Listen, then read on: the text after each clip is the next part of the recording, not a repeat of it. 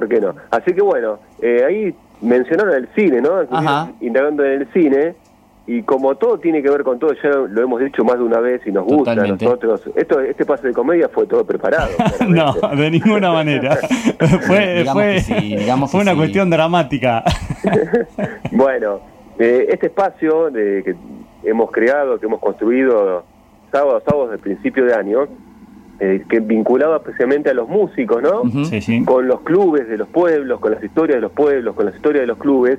En un momento ahí hablando con Fede y hablando un poco en general, pensamos, bueno, digo, me interesaba abrirlo para otros juegos a mí también y indagar en la sensibilidad del arte, no deja de ser el arte también, ¿no? Totalmente. Esta cuestión de entender que eh, los que hacen música, los que pintan, eh, los que escriben poemas, los que escriben cuentos, los que hacen películas, tienen una sensibilidad especial que nos ayudan a sobrellevar muchas veces una realidad dura, ¿no? Que nos, lle- nos lleva y nos golpea cada rato. Entonces, abriendo un poco el juego, se me ocurrió y le propuse a Fede, y le propuse a ustedes, obviamente, invitar, ¿sí? A un otra rama del arte, que es el cine. ¿sí? Vamos a tener, y tenía ganas hace tiempo, como ustedes también eh, lo tenían, de que aparezca una voz femenina, ¿no? Porque veníamos con historias muy interesantes, pero nos faltaba introducir como punto de partida la voz de, de una chica, una voz femenina. Y bueno, todo eso sucede hoy con nuestra invitada, ¿no? Te está escuchando, ¿eh? Así que puede hacer la presentación formal. Perfecto, entonces, eh, una obra de cine con una película en rodaje, ya terminó y le queda ya además eh, terminaron las últimas tomas, eh, la película en cuestión, el cortometraje en cuestión es El canto del río y la invitada es Sol Arias Landa. Sol, ¿cómo estás? Te recibimos al aire de la Liga de los Clubes en Radio Provincia de Buenos Aires. Hola, ¿cómo andan? Bueno, buen día y muchísimas gracias por, por sumarme al aire. Eh, muy importante y muy valorable, la verdad es que, que sumen una voz femenina, que estoy muy agradecida. ¿Cómo están? Muy bien, muy bien. Y es algo que veníamos hablando con Flavio hacía rato, pero bueno, se, se le iban escabullendo la- las, las posibles entrevistadas y, y llegó a vos y dijo, bueno, vamos, vamos a ir con Sol. Eh, contanos un poquito cómo, cómo está el, el canto del río. Eh, ya terminaron de grabar y ahora en, en qué etapa están. Uf, esto es- estamos en el mundo de sensaciones después de rodaje, era la realidad. Eh, acaba de terminar el rodaje hace dos días eh, y ahora entramos a la, a la famosa etapa de postproducción en donde vuelven otra vez todas las, las cosas que, que empezaste a sentir en el rodaje, pero que también están previas, ¿no? Que es cuando escribís el guion y Claro. ves que, que bueno, que quedó como, como vos lo habías soñado, pero que quedó mejor porque hay cosas que no las previste y, y se fueron acomodando, así que ahora es toda una nueva etapa de, de reescritura también, en como se dice en la mesa de montaje, que vas encontrando nuevas vetas de la historia que a veces son muchísimo más ricas de las que vos no planeaste. Claro. Y bueno, ahora estamos en esa de, de poder empezar a hacer el montaje, después va a ir a la postproducción de sonido, postproducción de color, y andás a ver en qué mes de este año ya lo vamos a tener cocinadito. Eh, eh, volviendo un poquito hacia atrás, Claro. hacia lo que fue la génesis de- del canto del río, eh, desde mi ignorancia eh, supina en, en temas eh, de cinematografía, te quiero preguntar eh, cómo nació, digamos, eh, eh, eh, si, si recordás en qué momento empezaste a pensar que tenías que hacer eh, o que querías hacer una, una película con esta temática y que y, cómo, cómo lo decidiste, digamos, y cómo en definitiva surgió la, la- la idea y te convenciste de que querías hacer eh, una, una, una película como esta. Mira, yo, yo creo que las cosas que a uno le quedan sonando tanto en la cabeza como en alguna parte del dolor del, del, del alma o del cuerpo, de, de alguna forma salen. Eh, hay personas que le sale a, a través de la música y yo lo encontré a través del cine. Eh, yo cuando era más chica, bastante más chica, eh, en un viaje a Punta Indio, un viaje, de esa tarde que agarrás el mate y te vas para la playa, eh, mi viejo me, me cuenta, así como un cuentito, eh, que, bueno, que en el fondo del campo de un hombre, de uno de los peones de campo, eh, él le contó que se había cansado de recibir cuerpos. Entonces, vos imagínate cuando vos sos chico que te cuentan eso, vos decís, pero, pero ¿cómo cuerpos? ¿De dónde? ¿De qué? Bueno, imagínate que en ese momento no lo había comprendido. lo empecé a comprender un poco más de grande cuando me encontré con la historia, cuando me encontré con que eh, estaba teniendo conciencia de esa parte histórica de, mm. nuestro país. Y bueno, eh, eso que quedó guardado en algún lugar terminó surgiendo cuando encontré que, que se podía narrar y se podía narrar desde otro lugar, se podía narrar desde, una, desde un lugar fantástico, desde un lugar ficcional, mm. se podía narrar sin tener que contarlo en imagen específicamente, ¿no? No tenemos que ver un cuerpo en el río para saber que eh, del cielo caían esos cuerpos. Entonces, en esa eh, en ese desafío de ver cómo eh, le, hablábamos a, a personas que, que no lo habían vivido, digo, yo tengo 22 años, yo no tuve ni cerca de vivir algo así. Eh, y, gracias al, universo, a mi familia tampoco le tocó de cerca la dictadura cívico-militar del 76. Eh, pero, pero sí a mucha gente y sí a muchos niños, eh, a muchos niños que vivieron en este pueblo y que seguramente fueron testigos de esos camiones, como me, llegó un comentario hace muy poco, testigos de esos camiones cargados de cuerpos que salían de un lugar desconocido, ¿no? Entonces, de ahí surge esta idea y de ahí surge la idea de hablarle y hablar por las voces que, en, ese momento no tenían representación, por supuesto, como que son los niños. Flavio. Ahí pensaba un poco, bueno, la escuchaba a Sol y de lo que decía, ¿no? Y estaba una vez más presente también que sirve como bálsamo, un poco ya plantea esta cuestión más metafórica, ¿no? De poder contarlo. Y otro ah, recurso interesante es siempre que aparezca a partir de la mirada del niño, ¿no? De, una niña en este caso, esa como pasa con la casa de los conejos, por ejemplo, de Laura Alcoba, eh, cuando cuenta, bueno, la casa de, bueno, de, la madre de, Anaí, ¿sí? De, relacionada con Chicho Mariani y demás, pienso un poco en eso, ¿no? La mirada de, un niño o de una niña en este caso para poder contar ese espanto y sin contarlo, ¿no? Sí, tal cual, y y lo que conlleva la mirada de un niño, ¿no? Con esa inocencia, con esa pureza de, que no podés, un niño no podría permitir jamás que algo así se, se conciba siquiera. Y, y cómo ese contraste que se termina generando con, con la situación atroz y genocida que, se vivía.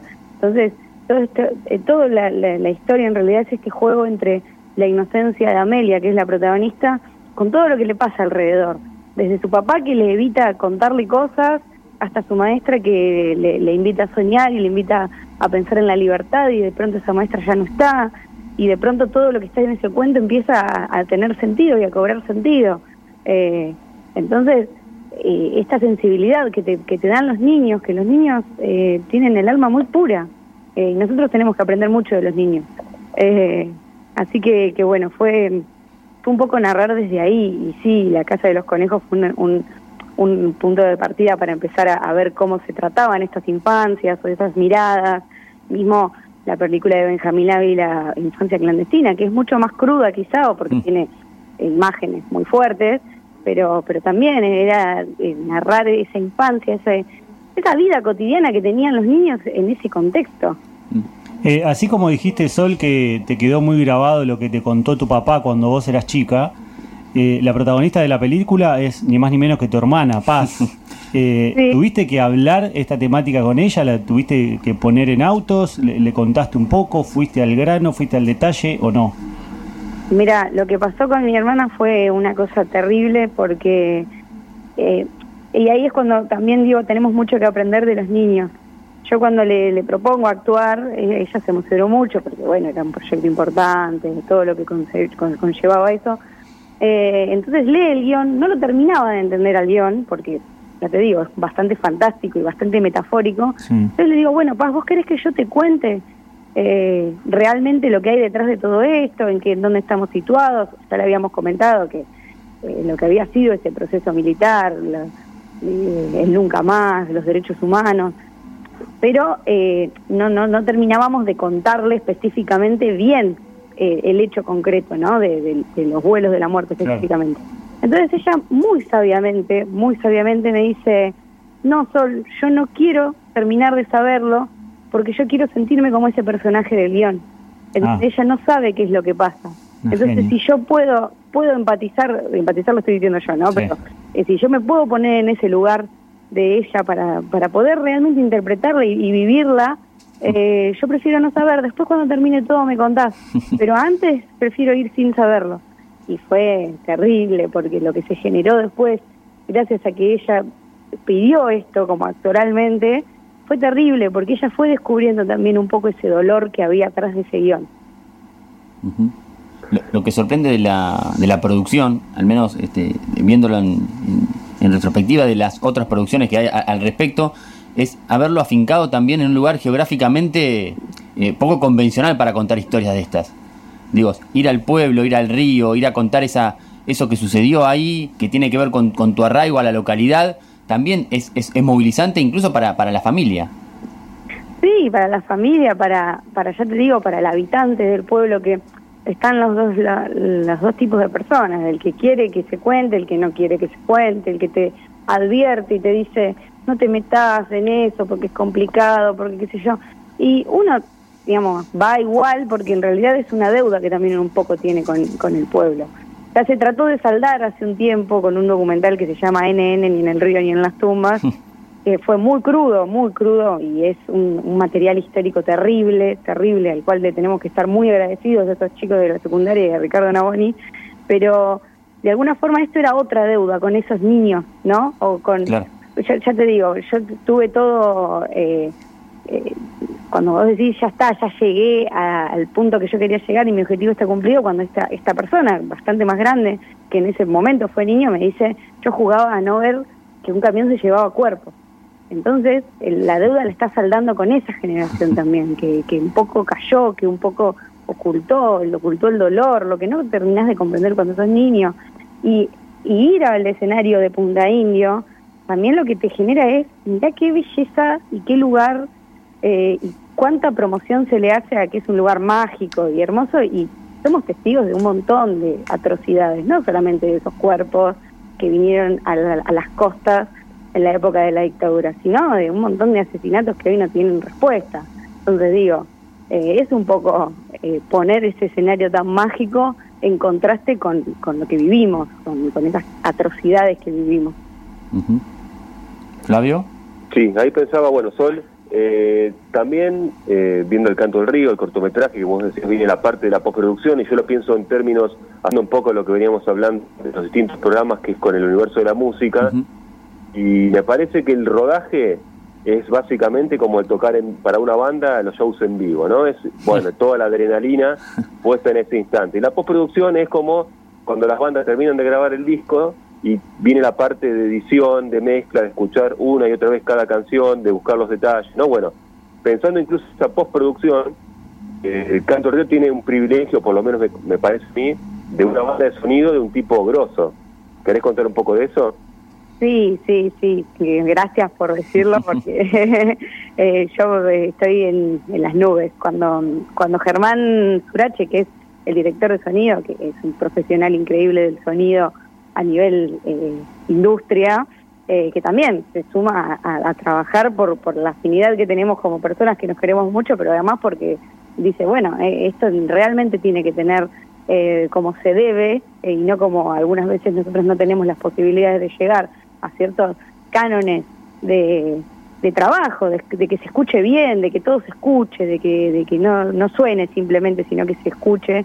Me dice, mira, yo tengo un amigo a quien quiero mucho, no sé si lo conoces, me dice Pablo Sala, que es músico, y yo digo, ¿qué? ¿Cómo? ¿Qué, ¿Qué le vas a decir? Le digo, y me dice, no, no, le voy a proponer, a ver si tiene ganas de hacer el, eh, la música, de, de, todo, y cuando me dice eso yo digo, ay, no te puedo creer.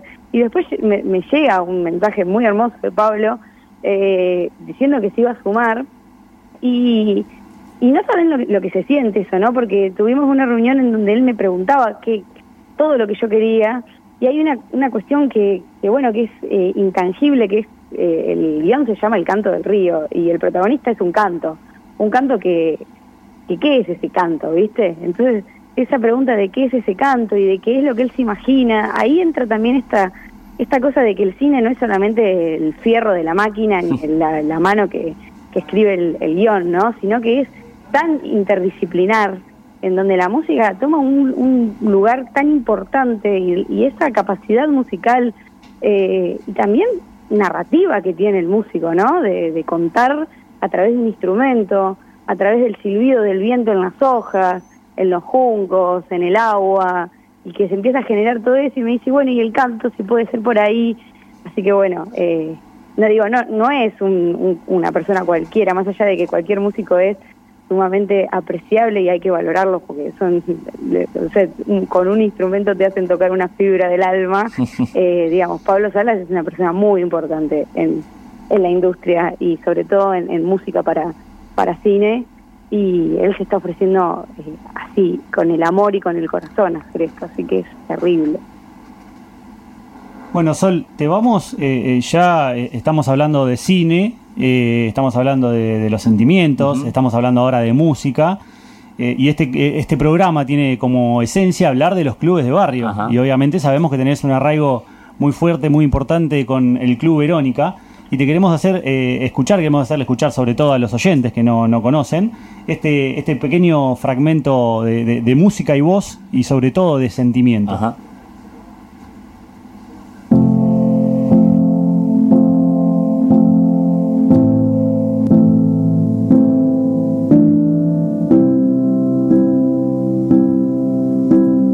Desde siempre el Club Verónica fue un sueño. Un sueño para jugar. Para compartir. Un sueño con efecto mariposa. Un sueño para ganar. Un sueño para amar. El que con un pequeño gesto logra poner en marcha el movimiento. Un sueño que dice que tienes la fuerza en tu interior.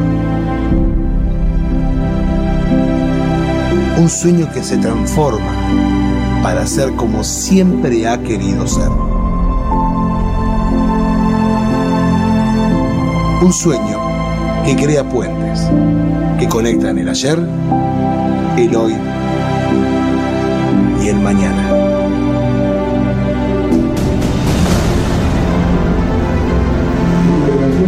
Absolutamente no puede ser. Nada, ni el primer dice que puede ser ¿Está bien? Que tenemos todo lo que vamos a entrar ¿Ya? Esto es así. Yo estoy convencido que puede ser mejor. Más que nunca. Pasaron tres que tuve.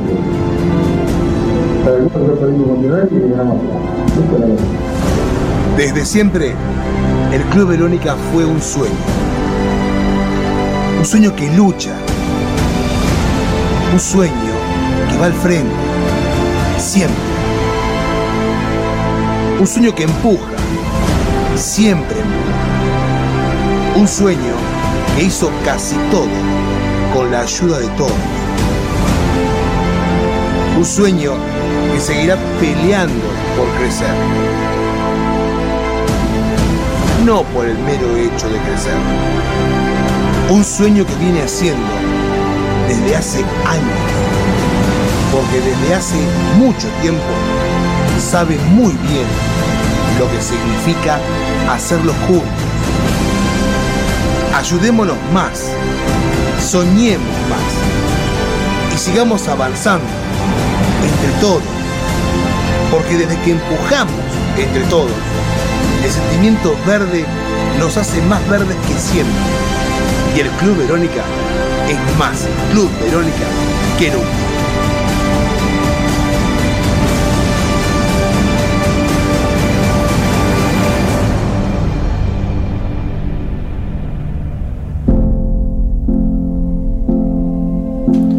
Lo que estábamos escuchando era ni más ni menos que el tráiler de la película de los 100 años del Club Verónica, el Club Social y Deportivo Verónica.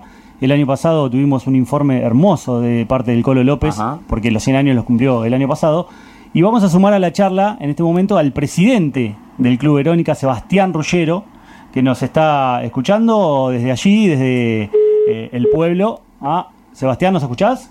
Se cortó. Bueno, ahora vamos a tratar de recuperar la, comunicación, pero contanos un poco, Sol, eh, qué significa para vos eh, ser parte de este proyecto, contar eh, parte de la historia de tu familia, de tu vida.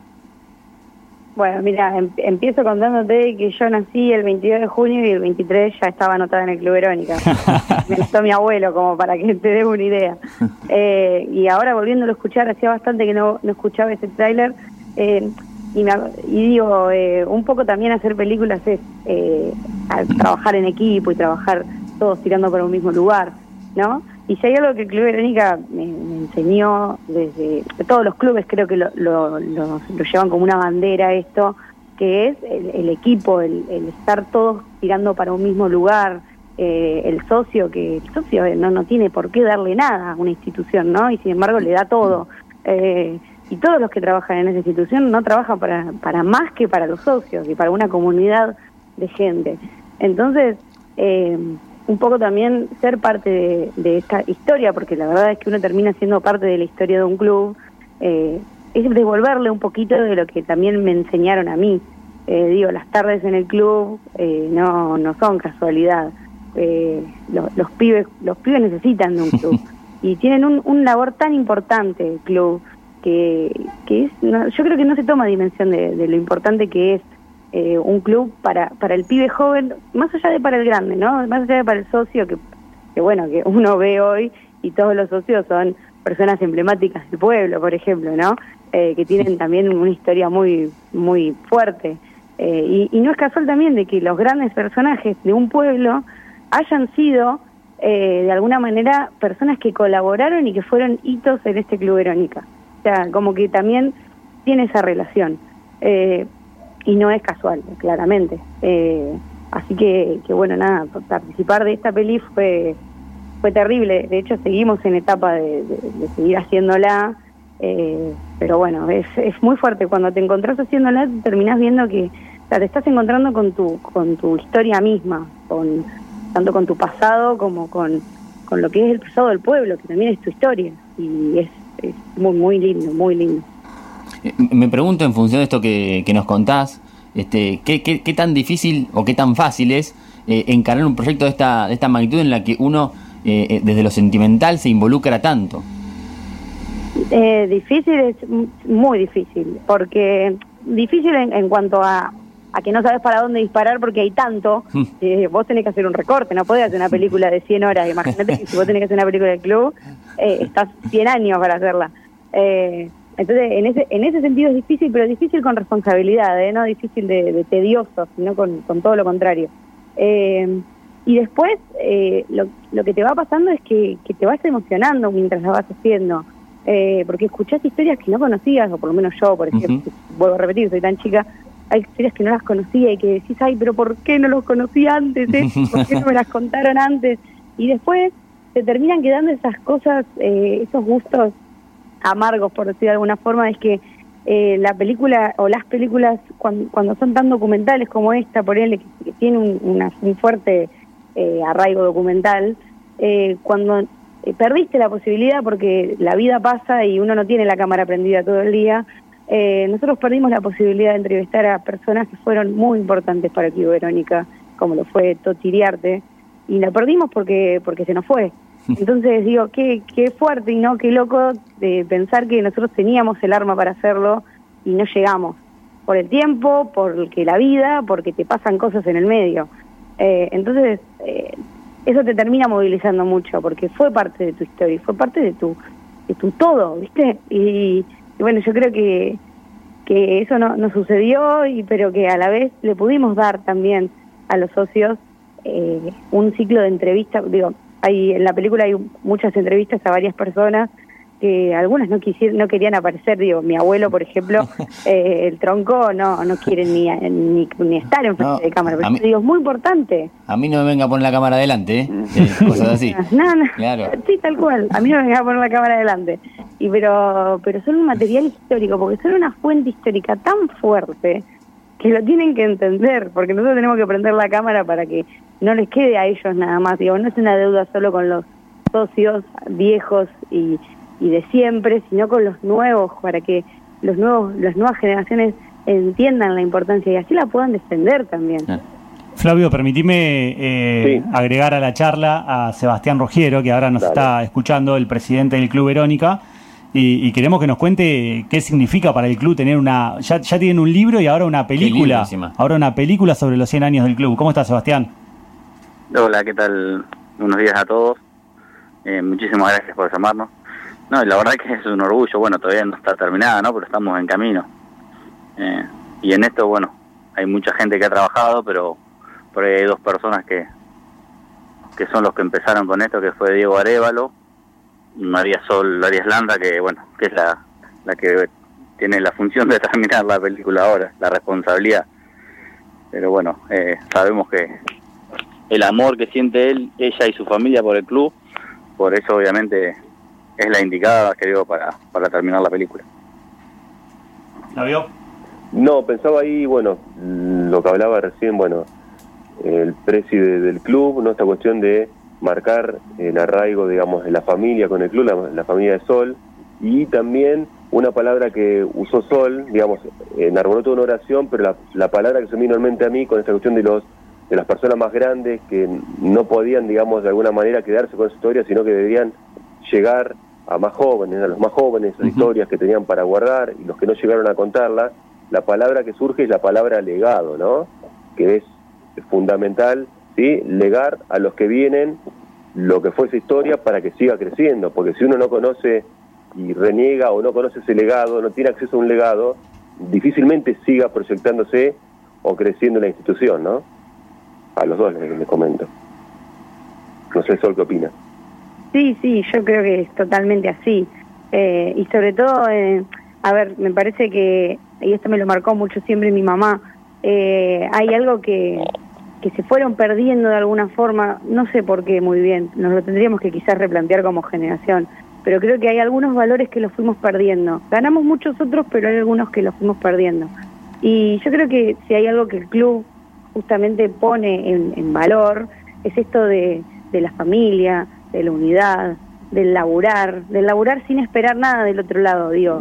Eh, yo creo que la, gran mayoría de la gente que labura en el club eh, no les importa si percibe después en algún momento algún beneficio. El beneficio es estar aportándole a, su pasión, al lugar en donde se sienten que son parte. Eh, entonces quizás a veces eh, nosotros como generación nueva perdimos un poco de vista eso, perdimos un poco el sentido de, del aporte, de la, del apoyo, sin, sin ningún tipo de beneficio que venga acarreado en cuanto a monetariamente o a lo que sea, digo, porque el beneficio ya como lo como te dije recién, ya está, es, es aportarle a, tu, a tu propia comunidad, a tu tribu. O sea, un club como una tribu pensarlo así, es lindo. Eh, entonces, ver ese trabajo que, que hicieron tus abuelos, que hicieron de todo esa, esa vieja generación, eh, tiene mucho para enseñarnos y por ahí tenemos que estar más cerca de eso. Pero si no lo sabemos, nunca vamos a poder devolverle un poco de todo lo que nos dieron, porque hoy el club es lo que es, porque nos lo dieron ellos, ¿no? Eh, digo, los pibes pueden ir a, hacer gimnasia porque eh, el techo lo hizo no sé quién hace no sé cuántos años eh, y el predio nuevo es porque lo compraron todos los socios. Entonces esas cosas son las que nosotros tenemos que valorar de alguna forma. Y si no la valoramos porque no tenemos, no sé, no sale de nosotros, por lo menos que haya algo, una estrategia de entrevistas, de escuchar a esa gente que fue fundadora que, o que estuvo en ese proceso. Eh, hay que hay que entrarles por algún lado y a las generaciones nuevas la verdad es que nos entran por por, por la vista y por los oídos. Entonces qué mejor que, que una película para que se despierte ese bichito de la pasión que hay en algún lugar. Seba hay hay un legado en Verónica sí sí hay yo creo que hay un legado lo pasa que como dijo Sol que antes nosotros cuando éramos chicos vivíamos en el club era lo único que había era era hacer actividades. Ahora hay muchas distracciones fuera del club y bueno, es lo que nosotros intentamos retomar, es que el pibe vuelva a estar la mayor tiempo, el mayor tiempo posible de su tiempo libre dentro del club, haciendo actividades, eh, tomando un sentido de pertenencia al club. Estas cosas, bueno, son, yo tuve la suerte de tener dos, mi abuelo y mi padre fueron dirigentes, fueron presidentes, y todo eso se va transmitiendo. Eh, Sol tiene a su abuelo, que para mí fue el mejor dirigente del club, y, se lo transmitió a la hija, y la hija se lo transmitió a ella, y esa es la idea, ¿no? Entonces, todo lo que nosotros, toda la, mayoría de las amistades que uno tiene, eh, las conoció dentro del club y las formó dentro del club. Entonces el club, quieras o no, aparte de la escuela, te formó en un montón de cosas y yo creo que, que cada uno de nosotros, si, si ponemos en la balanza todo esto, tendríamos que, que trabajar en las instituciones, en los clubes, el, el que uno quiera y devolverle un poquito a la sociedad todo lo que la sociedad te dio en algún momento, ¿no? Para transmitir un poco este legado de, de Verónica y eh, reafirmarlo en una, en una película contando un poco la historia de los 100 años del club, tiene que haber eh, estado la idea. ¿De quién fue la idea primero? ¿De la realización? ¿Del club? ¿Cómo fue que, que surgió esa semilla para que hoy eh, el Club Verónica tenga su, su film? Sí, se formó una subcomisión de festejos. Ya en, en el 2019 cumplimos los 100 años, no Claro. el año pasado. Sí. Entonces, eh, ya con un año y pico antes del 2019, 2017, fines de 2017, 2018, ya empezamos a, a conformar una subcomisión de festejo del centenario. Y bueno, ahí empezaron, empezamos a tener reuniones y no sé si hay una persona específica que dijo, pero de las primeras cosas que salieron fue obviamente una muestra fotográfica, la, el libro, la, la película y bueno, ca- canciones, fueron saliendo un montón de cosas y, y fue la subcomisión esta del predio del centenario la que la que llevó adelante todas estas ideas, que es un montón de gente que trabajó, obviamente a honores, ¿no? Como se trabaja en todos los clubes, pero bueno, eh, se le puso muchas horas y mucho sacrificio. Eh, Sol, ¿fue, fue, ¿fue el club que te acercó a la propuesta? ¿Cómo surgió esa, esa iniciativa? Eh, sí, fue, mira, eh, uno de los- para, para también, eh, ya lo nombró Sebastián, pero yo lo quiero otra vez volver a nombrar porque yo lo admiro mucho, lo quiero mucho, eh, que es Diego Arevalo, una de las personas que también idea todo esto, eh, o toda la estructura por lo menos de cómo hacerla, qué hacer, eh, así que él fue una de las personas que, que estuvo, ahí lo conocí yo, que también aprovecho y cuento, mira cómo nos unió el club, que hoy Diego, yo lo conocí ahí en el club y, y él ahora está haciendo, va a hacer el montaje de, de la- de- del corto del Cristo del Río. Así que mirá si el club me ha dado cosas. Eh, bueno, no, me, no recuerdo bien la persona, creo que fue Sebastián, ya que está acá en, en la línea, eh, que fue la que me, me- me dice si quería participar eh, de, de la realización.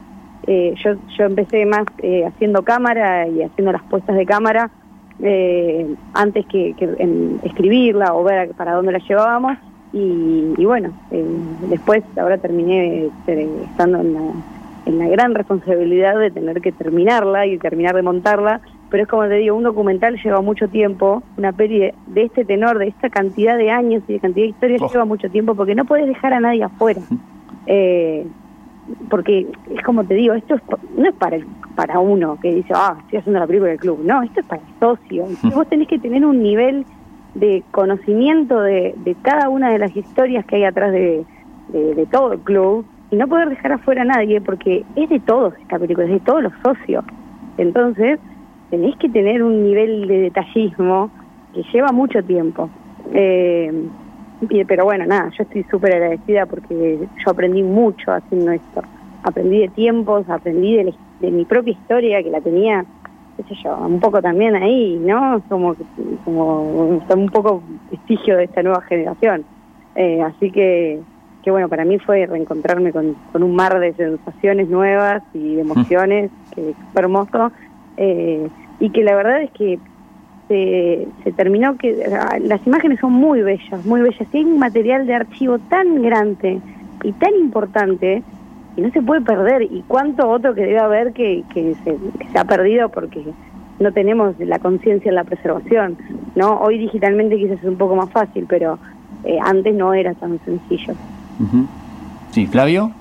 Ahí, bueno, eh, resalto y remarco lo interesante que, a pesar de todo, tienen ¿sí? material documental que muchas veces, como decía, por conservación, incluso porque mucha gente no le daba valor, los, eh, viéndolo tan lejos en el tiempo, los VHS se, se terminaban humedeciendo la cinta y se perdían por guardarlos mal y no volverlos a pasar.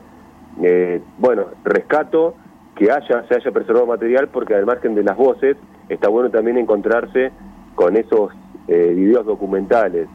Y pensaba también que ahora Sol, como decía, le queda la- que es también lo que sucede a veces cuando hay un libro documental o un libro de historia o muchas veces para los músicos cerrar una canción o un disco que es decidir hasta acá, ¿no? Porque uno siempre está tentado de agregar un poco más o modificar algo, pero llega un momento que uno tiene que cerrarlo y lo que se viene ahora, ¿no? El momento más difícil de tomar la decisión, bueno, listo, es el lugar eh, hasta acá, pues si no, no terminamos más. Sí, sí, tal cual, tal cual. Eh, decir que, bueno, nosotros, eh, el- el- la, la subcomisión de festejos, cuando arma también el libro, fue una gran guía el libro, Claro. también hacer la película. Eh, que son dos cosas distintas, ¿no? Obviamente la voz hablada y el, el, el testimonio en imagen y sonido genera otras cosas que por ahí leerlo. Eh, entonces, es una es una diferencia que hay entre el libro y la peli, pero el libro fue una gran guía, entonces uno ya sabe más o menos hasta dónde ir. Eh, el tema es qué, qué es lo que vos querés dejar como mensaje a futuro, entonces eso es lo que yo todavía estoy terminando de, de tratar de ver, porque la, la peli se puede cerrar perfecto con, con todo lo que hay, 100 años, listo, bueno, pero nosotros tenemos que dejar en esta peli que... Eh, por, por 100 años más, o sea, ¿y qué son esos 100 años más? ¿Qué vienen en esos 100 años más? ¿Quiénes van a ser los que los que se ocupen de en 100 años hacer otra nueva peli para contar los 100 años que, que, que vinieron? ¿No? Entonces es como como lo que te decía, una responsabilidad tan importante porque le estamos hablando ya no solo a los socios, sino a los futuros socios Ujú. y los futuros encargados de, de llevar a cabo la labor tan importante y tan difícil y tan ardua de manejar un club y de aportarle un club y darle todo a un club. Seba, hablando de- del club, eh, y, y para cerrar, para no robarte más tiempo, contanos cómo está el club Verónica hoy en día. Bien, bien. Hoy estamos con, gracias a Dios, con todas las actividades a full, eh, con los protocolos, por ahí con menos cantidad de, de alumnos por clase, por el tema de los protocolos, pero bueno, se están dando todas las actividades. El club, después en la pandemia, también siguió funcionando virtualmente, dieron clases virtuales. Así que, que estamos bien, la verdad que estamos re bien. Eh, estamos bastante organizados, tenemos más de 400 y pico pibes haciendo actividad, así que, estamos bien.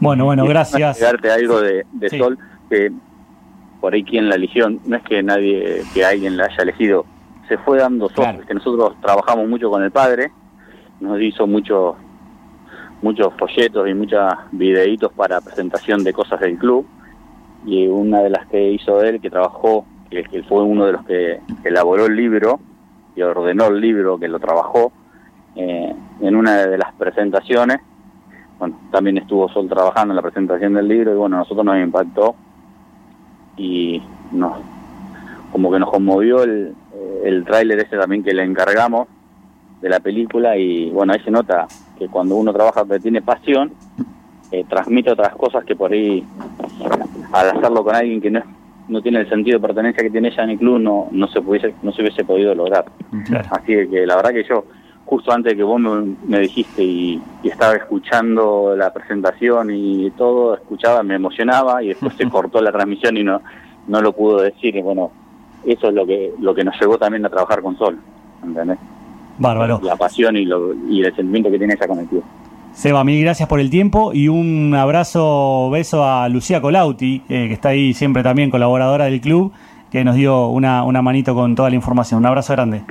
No, gracias a ustedes y bueno, déjame mandar un saludo a Sol, que ya pronto, sé que está con mucho trabajo en esta película, pero de pronto nos vamos a juntar para, para ir terminando esto. Y bueno, y gracias a Lucía también, que es nuestra una de las dirigentes que tenemos en el club y trabaja y maneja todas las redes sociales. Un abrazo grande. Abrazo. Gracias. Gracias, Sebastián. Eh, bueno, Sol, est- esto que decía un poco eh, Sebastián de tu compromiso con el club es, es parte de cómo lo has vivido. Por eso yo preguntaba por lo difícil que debe ser apartarse del sentimiento para pensar en frío, bueno, esto sí, esto no. Sí, sí, sí, sí, totalmente, porque como te digo, hay tanta información y no le puedes fallar a nadie que si es por vos, por todo, pero claro, ¿quién después, cómo, cómo hace para una película de cuatro horas? No. Eh, es, es muy difícil sentar la cabeza y decir, bueno, pará, hasta acá. Eh, esto, ¿está contando o lo estoy poniendo porque me gustó, porque Claro. me, lo que sea? Y, y- y además, un- detalle que cuando uno habla de, de- de clubes de, de pueblo, de barrio, siempre está, eh, le- le- en algún momento va a haber la recriminación de alguien. La anécdota aquella que te conté no está. ¿Cómo puede ser? Pero, No, bueno, eso es, es increíble y es lo que también nutre un poco a, a esa vinculación que uno genera con, con el espacio que construye en el club. Una, una de las personas que le puede llegar a hacer algún reclamo es José María Landa, que es el abuelo de Sol, que fue quien la anotó al, a- a- al tener un día de Claro, vida como exacto. socio. Y la otra persona que le Ajá. puede llegar a decir algo después de ver la película es María José Ajá. Landa, que es la mamá y gimnasta del Club Social y Deportivo Verónica, a quien sumamos al aire de Radio Provincia para que salude unos minutitos al aire a su hija y nos cuente cómo María José le pudo inculcar a, a Sol y a Paz el amor por el club. ¿Cómo estás, María José? ¿Qué tal? Buenos días a todos, buenos días a la audiencia, a Seba y a Sol, que no la vi en el día de hoy, así que aprovecho para saludarla. Eh, bueno, eh, nada, esto en realidad tengo una, un pensamiento rector que es que los hijos son lo que ven, no lo que uno les dice que sean. Eh, y me parece que desde ese lugar es donde les surge la pasión y el amor y lo demás uno puede llevarlos a algún lugar, pero si no vivencian las cosas es imposible hacerlo. Y me parece que ellas tuvieron, gracias a Dios, todas las condiciones dadas. Eh, el club, eh, eh, como lo pasaban ustedes en el audio anterior, eh, fue eso, sueño, vida, lucha, y, y ellas fueron unas bendecidas que pudieron vivirlo en carne propia. Entonces me parece que no, no faltaba hacer mucho más eh, que eso. Eh, de la misma manera que me pasó a mí con mi viejo, ¿no? Ujú. Sí, sí, e- e- es parte del legado que nosotros eh, comentábamos hoy, que bueno, eh, la familia Landa un poco ha, ha transitado en, en- el club. Sí, era como parte de la vida, ¿viste? Eh, era la casa y el club. Y lo dijo Seba hace un rato. Eh, en la época nuestra era muy así. Eh, digamos, no teníamos demasiadas más distracciones y tampoco las queríamos, creo. Eh, claro, eh, fue como que, que ahí encontramos todo. Y, y de alguna manera eh, nuestros hijos este, siguen encontrando eh, sus mayores virtudes, sus mayores desafíos este, y, y la posibilidad de comprometerse. Eh, y ahí me parece que está que está el kit del legado. Esa palabra me encantó. Esa palabra que usaron ustedes me encantó. Porque tiene que ver con esto, con, con reconocer nuestra historia para saber de dónde venimos y eso te clarifica un montón a dónde vamos. Y el legado también eh, en la actividad que hicieron, ¿no? Porque me contabas eh, por privado que son gimnastas, digamos, son de la rama de la gimnasia artística. Sí, sí, sí, sí. Sí, eh, cada una fue superadora de la otra, digamos. Yo era malísima. Eh, claro, María Sol fue mucho más buena que yo y bueno, ya Paz es como que, que la rompió, eh, digamos. Eh, pero, y eso está bueno también, digamos, de alguna manera. Eh, pero bueno, eh, estas son las cosas que provoca estar contenido en algún lugar, ¿no? Eh, uno lo, lo- los anota, digamos, en gimnasia porque a uno le dio un montón de cosas este, y, y ellos también encuentran que les da un montón de cosas y así seguiremos. Eh, siempre abiertos a las posibilidades que hagan otras cantidad de cosas más, ¿no? Eh, pero bueno, tuvimos esa, esa suerte. Bueno, eh, Sol, tenés que ir a visitar a mamá hoy, me parece, todavía, ¿no? Sí, no, no, yo no puedo creer que no me haya enterado de esto. Aquí, pero ni un pelito levantaron, o sea, yo me- vuelvo vuelvo a rectificar la frase de hace un rato, mirá si me ha dado alegrías el club. Que esto me emociona un montón, o sea, eh, cuando uno cuando uno se ve trabajando a la par con, con sus papás, eh, que son los que les, te dan todo, digo, yo tengo la posibilidad de hacer todo lo que hice porque los tuve a mis viejos. Y cuando yo, eh, no sé, esas cositas que te quedan de, de que mi mamá se iba a la, a la subcomisión del, del club, a, la- a las reuniones, y a mí me gusta la coca porque me dejaba en el buffet con Damián que me daba coca y manía, rolete. y- esas cositas que te quedan, que desde que sos muy chiquitito lo vivís y, y después te das cuenta que empezás a emular un poquito lo que lo que ellos te fueron, lo que lo que yo fui viendo de ellos. O sea, este laburo de destajo, de estar hasta las mil horas eh, haciendo y repulgando empanadas porque el otro día tenían la fiesta, porque el otro día tenían la cosa, porque levantarse y porque... Y quiera o no, eso te marca un- una, una conducta de vida y una conducta de, de cómo te vas a enfrentar a- a diferentes trabajos y después cuando te ves que todo ese mismo trabajo que hizo destajo en el club, con la pasión del club, lo transmutó a tu trabajo, a, a- yo no puedo explicar lo que lo que hace mi vieja en los rodajes. Se, digo, se pone a cocinar para 20 personas todos los días, a destajo, igual que en el club. Entonces, de pronto es vivir lo mismo y, y entender que, que esa, ese, esa manera de actuar la generó también ese espacio de club. Y me parece que, que es, wow, no, no, no sé cómo explicarlo, ¿viste? es fuertísimo.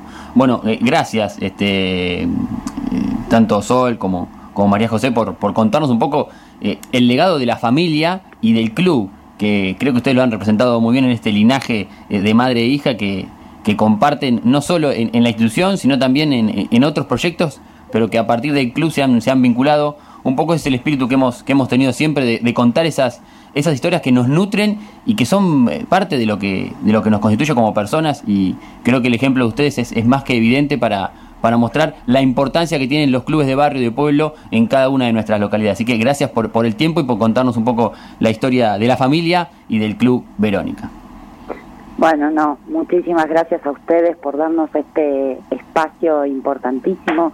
Muchísimas gracias por, por generar este tipo de, de programas que reivindiquen estos espacios que creo que son absolutamente necesarios. Fueron siempre absolutamente necesarios, pero en la época en la que vivimos lo son aún más.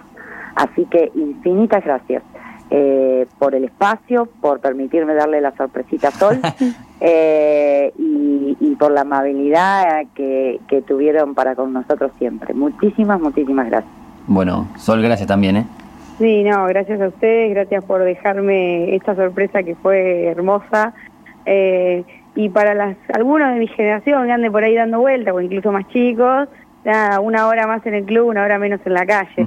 Eh, esta, esta frase que hay que tenerla bastante presente eh, y que le, le debemos mucho a, a lo que nos deja la enseñanza del club. Dejémonos como generación aprender de eso, porque te cambia la vida. O sea, hay dos personas en la vida, las que van al club y las que nunca tocaron un club. Así que me parece que es muy importante lo que nos deja y les agradezco muchísimo que, que tengan este espacio y ojalá que, que se siga fomentando así. Y voy a decir una frase que espero que eh, nos, nos veamos eh, dentro de poco cuando tengamos la película estrenada. Así va a ser, ya. así va a ser. Desde- Eh, ¿Está pensado eso ya? ¿Cómo va a ser el estreno y demás? ¿O vamos a ir resolviéndolo en cuanto a restricciones, pandemia y demás? Mira, ojalá que no haya pandemia de por medio, eh, pero eh, sería hermoso de alguna forma también eh, volver a ese espacio donde estuvo el cine, en su momento en Verónica, que fue ahí en, en donde hoy funciona lo que es el gimnasio de gimnasia artística. La tiro, no sé si Sebastián seguirá escuchando, yo se la tiré en algún momento. Bien. que- que At- siga Atento, Sebastián. en pie, atento Sebastián, pero recrear de nuevo ese cine y llamar a todos los socios a que vuelvan a sentarse en esa en, en lo que más parecido a esas butacas y revivir un poco esos años de tanta felicidad que le dio el cine a Verónica, encima viendo la, la historia de tu propio pueblo y de tu propio club, me parece que, que ganamos, ganamos muchas cosas con eso, muchas alegrías le vamos a robar a, a los socios. Bueno, gracias, Sol. Un saludo. Gracias, gracias por todo. Bueno, ahí estaba. eh, María Sol Arias Landa, la realizadora de, eh, por un lado, eh, El Canto del Río y también el, el- la peli documental sobre los 100 años del, del Club Verónica, allí en aquella localidad, el conocido como El Verde, popularmente. Bueno, Flavio, nos reencontramos el próximo sábado, ¿verdad? Exacto, ya seguimos sobre el informativo. Breve lo que voy a decir, tiene que ver con Sol y el canto del río. Sí. Eh, están en una campaña de financiamiento Sí. ellos para cerrar, digamos, lo que fue el rodaje, ahora la postproducción. Después podemos informar a partir de las redes sociales, pero estén atentos porque, bueno, están buscando fondos a través de transferencias, mercado pago y demás para aportar su granito y que sea toda una gran, como si fuera un club, un emprendimiento colectivo en la realización del film. Exacto. Abrazo Bueno, chicos y gracias. ahí estaba, Flavio. Nosotros nos vamos a- al informativo y seguimos con más aquí en la Liga de los Clubes.